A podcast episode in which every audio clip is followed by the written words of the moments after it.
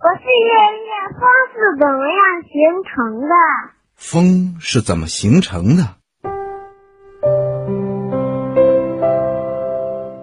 风啊，是一种最常见的自然现象。刮起风来，有时候会弄得飞沙走石，给人们带来很大的麻烦；有时候呢，它又会轻轻的吹来，让我们感到非常的舒服。在古代呀，人们对自然现象不了解，把一切都看成是天上的神仙安排的。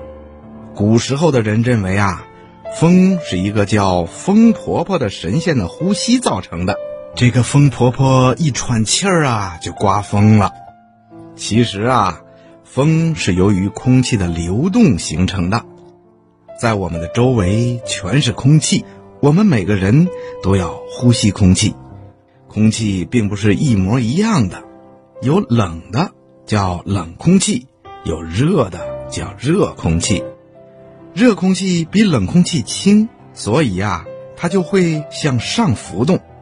热空气向上浮动了，冷空气就会马上流动过来进行补充。